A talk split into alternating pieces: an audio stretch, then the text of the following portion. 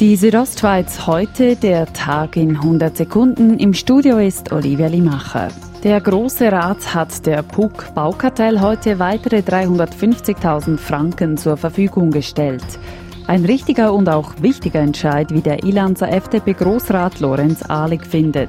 Der Staat kann sich nicht erlauben, aus Kostengründen die Verbrecherjagd auf halbem Wege einzustellen. Seit Juni des vergangenen Jahres untersucht die PUC die Vorgänge rund um das Bündner Baukartell.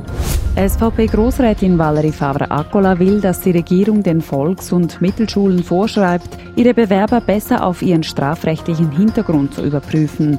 Dies vor allem hinsichtlich des Risikos von sexuellen Übergriffen auf Kinder und Jugendliche. Natürlich hat der Kanton die Möglichkeit, sei über ihre Aufsichtsfunktionen, zum Beispiel bei den Schulen, da entsprechend äh, möglichst geschwind zu optimieren. Erziehungsdirektor John Domenic Parolini entgegnet. Es ist immer wieder auch eine Frage von der Verhältnismäßigkeit und nur mit Gesetz kann man nicht alle Probleme dieser Welt regeln. Regierung und Kinderschützer wollen aber gemeinsam tragfähige Lösungen zum besseren Kinderschutz erarbeiten.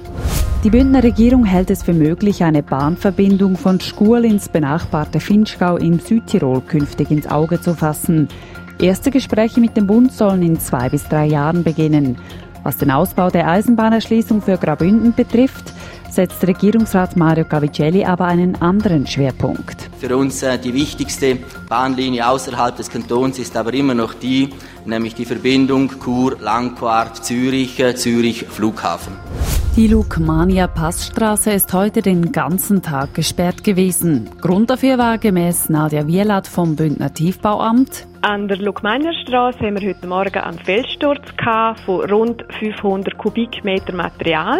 Von dem ist ca. 400 Kubikmeter direkt auf die Fahrbahn. Die Passstraße wurde kurz nach Feierabend wieder freigegeben.